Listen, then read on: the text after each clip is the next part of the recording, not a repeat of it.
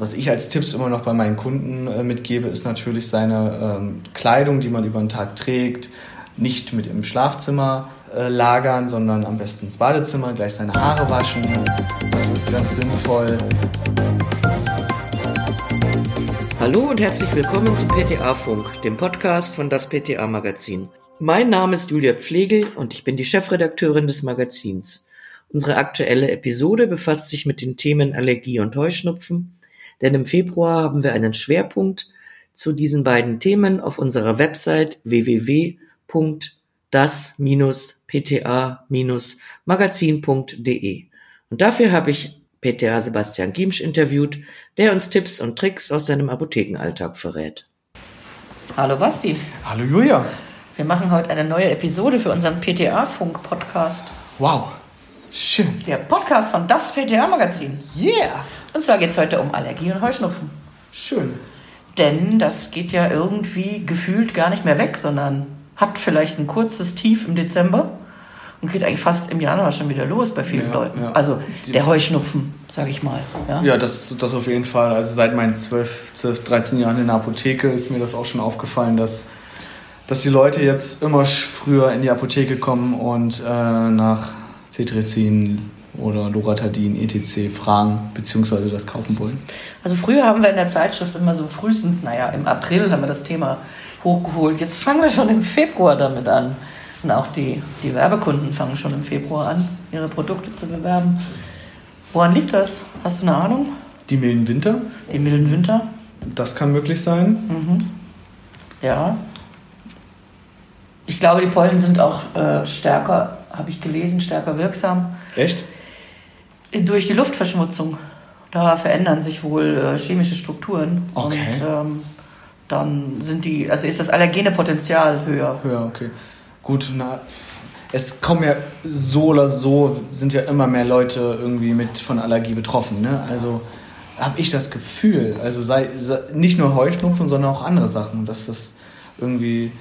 Eine Allergie ist ja eine Überempfindlichkeitsreaktion. Manche haben 40 Jahre eine, eine Katze und haben auf einmal äh, eine Katzenhaarallergie, wobei man ja bei Katzen auf den Speicher allergisch ist, nicht auf die Haare. Ne? Ja, und bei, bei, genau, bei, bei Flöhen auf den Kot und nicht auf den Floh, Genau.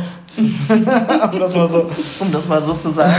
Aber auch so auf Nahrungs Nahrungsmittel und so, ne? Also, ich weiß, meine Ex-Freundin war auch sehr allergisch auf vieles und äh, ich hatte immer eine Finestil-Flasche in der.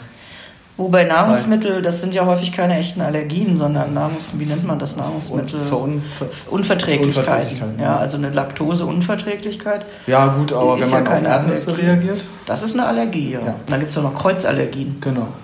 Ich weiß zwar gerade kein aktuelles Beispiel, aber Birne und was, Birne und Beifuß. Das stimmt jetzt nicht, liebe Hörerinnen und Hörer, aber es hörte sich so gut an, Birne und Beifuß. Ich glaube, Cannabis und, und äh, eine, irgendeine eine Gras Gräserart.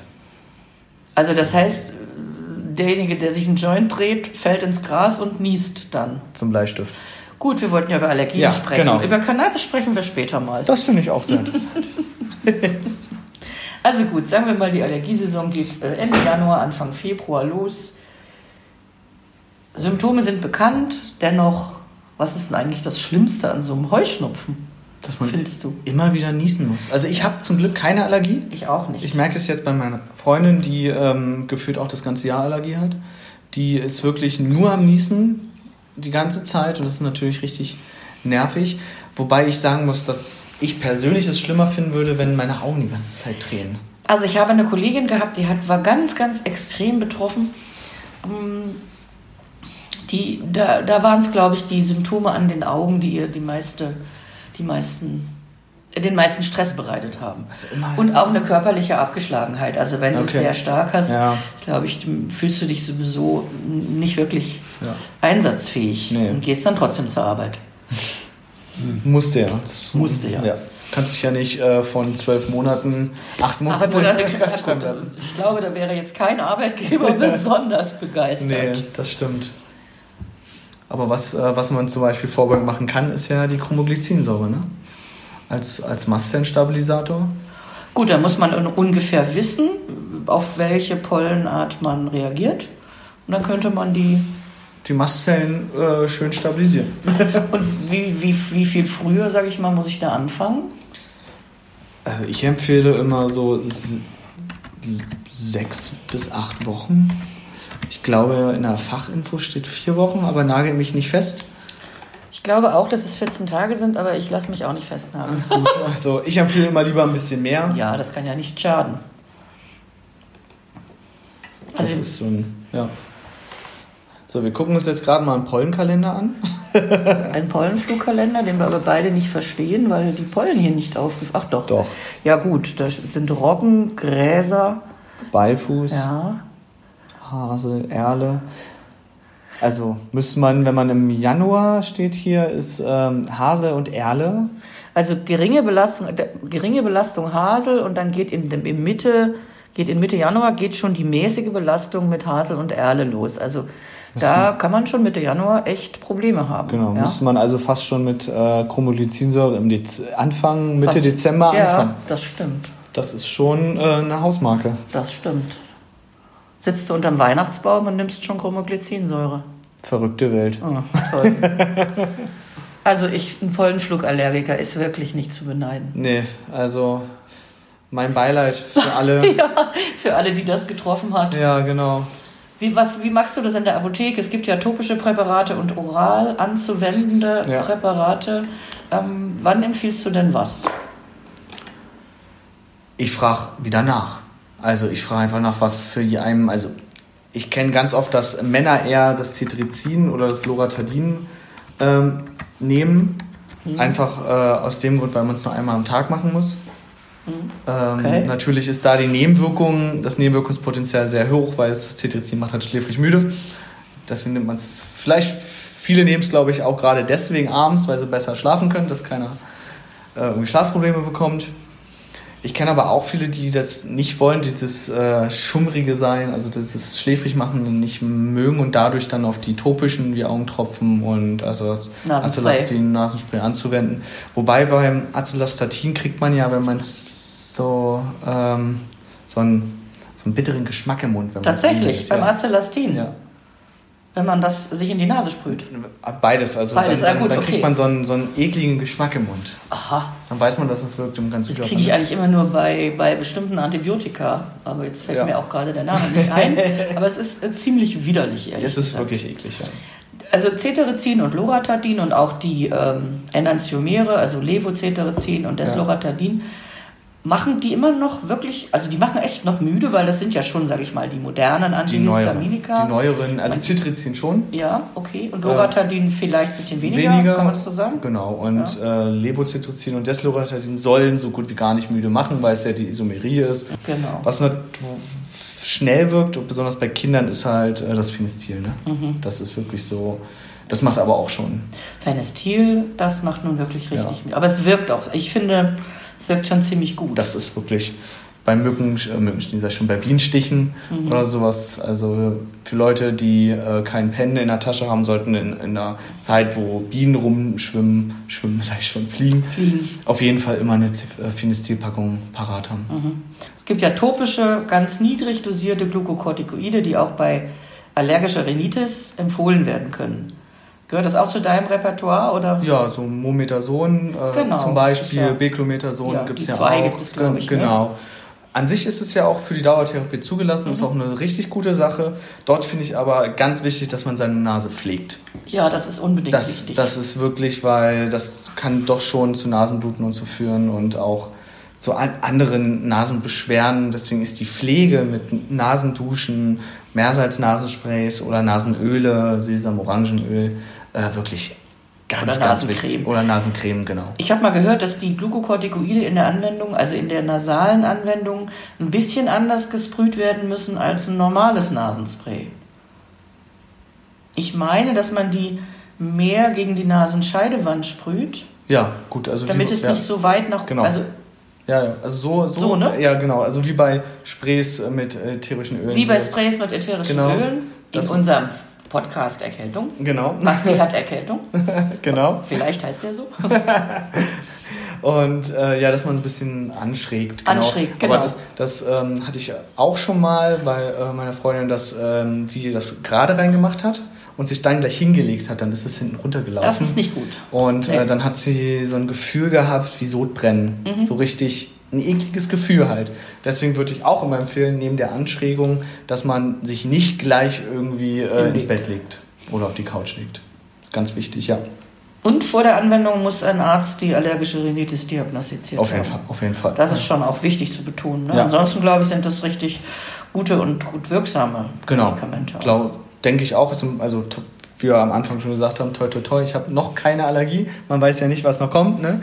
Aber ähm, ich glaube auch, dass die ähm, zulassen, dass es frei verkäuflich ist für viele Allergiker schon, das war schon ein Segen, weil die nicht äh, alle drei oder zwei, drei Monate Zum zum, Arzt. Arzt. mussten, sondern sie in die Apotheke kommen können. Immer unter der Voraussetzung, das sagen wir ja immer, wenn es um Medikamente Genau. geht, indikationsbezogene und packungsbeilagengerechte, an, bestimmungsgemäßer Gebrauch, Genau. wollte ich damit Genau. sagen. Jetzt sag mal, kennst du eigentlich die Kuhstalltheorie, ja, ne? Ja, so halbwegs, ne? Okay, Also, man kann das auch DDR-Kindergartentheorie nennen. ja, da bin ich zu jung zu. Das stimmt, da bist du zu jung zu. Der ist nämlich erst 1990 geboren, unfassbar. Ja, stimmt, der ist wirklich jung. Nein, man sagt ja, dass also Kinder, die auf dem Land groß werden oder also mehr als, sag ich mal, vielleicht behütete Stadtkinder jetzt mit Schmutz, Dreck, äh, Kuhstall, was weiß ich, in ne, so vielen, vielen verschiedenen Stoffen in, äh, in Berührung kommen, eher später eher weniger Allergien entwickeln und das sagt man eben auch von den Kindern, sag ich mal, meiner Generation. Ich sage jetzt nicht, wann ich geboren bin, aber ich habe eine lange Zeit in der DDR gelebt. Dadurch, dass es da einfach äh, ja offensichtlich, ich will nicht sagen dreckiger zuging, um Gottes Willen, aber dass man eben in den Kindergärten sehr viel zusammen war mit anderen Kindern und so, dass man, dass das Immunsystem früher trainiert worden ist. Kann ich mir gut vorstellen. Ja, kann ich mir auch gut. Und natürlich, was man jetzt in der DDR auch nicht vergessen darf, das sind ja, wir waren ja alle durchgeimpft.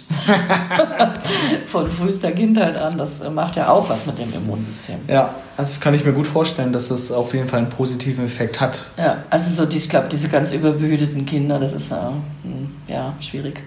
Denke ich auch. Also merkt man ja auch selbst, so dass die meisten Jüngeren äh, schon mehr Allergien haben als ja, also rein vom Gefühl her. Also ich kann ja nicht, ich kann ja auch nur von meiner Zeit jetzt sagen, in der ich in der Apotheke arbeite. Aber es ist schon mehr geworden. Auf, Mhm. Also habe ich das Gefühl.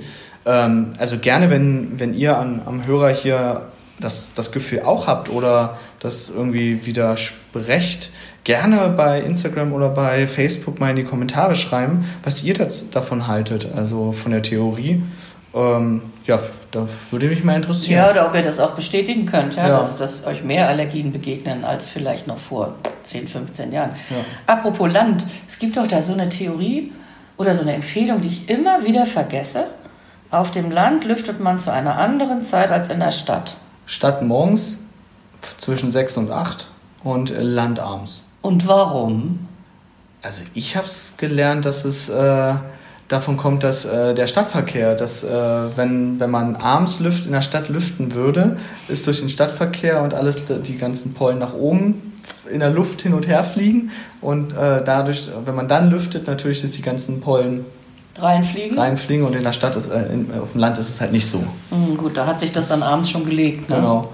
Also so, was, was ich als Tipps immer noch bei meinen Kunden äh, mitgebe, ist natürlich seine ähm, Kleidung, die man über den Tag trägt, ähm, nicht mit im Schlafzimmer äh, lagern, sondern am besten ins Badezimmer, gleich seine Haare waschen. Das ist ganz sinnvoll. Ähm, Es gibt ja auch bestimmte Filter für Autos, wenn man Vielfahrer ist, dass man einfach einen Pollenfilter ins Auto integriert. Sowas. Es gibt schon viele Tipps und Tricks, die man äh, Leuten, seinen Kunden, seinen Freunden empfehlen kann, um das Leben zu erleichtern. Wie bei allen anderen Dingen auch, muss man sich auch dran halten. Genau. Wäre die Compliance. Die Compliance. Die. Compliance muss stimmen. Basti, wir sind schon wieder am Ende unserer ah, Episode. Es geht immer so Ja, schnell rum. Ich erzähle immer so gerne mit dir. Ja, ich erzähle auch so Welt. gerne mit dir, ob das wohl jemanden interessiert, das werden wir sehen. Denke ich doch. Okay, jetzt der Aufreger der letzten Tage. So, Du kannst mich ja nach meinem, du kannst mich nach meinem Aufreger fragen.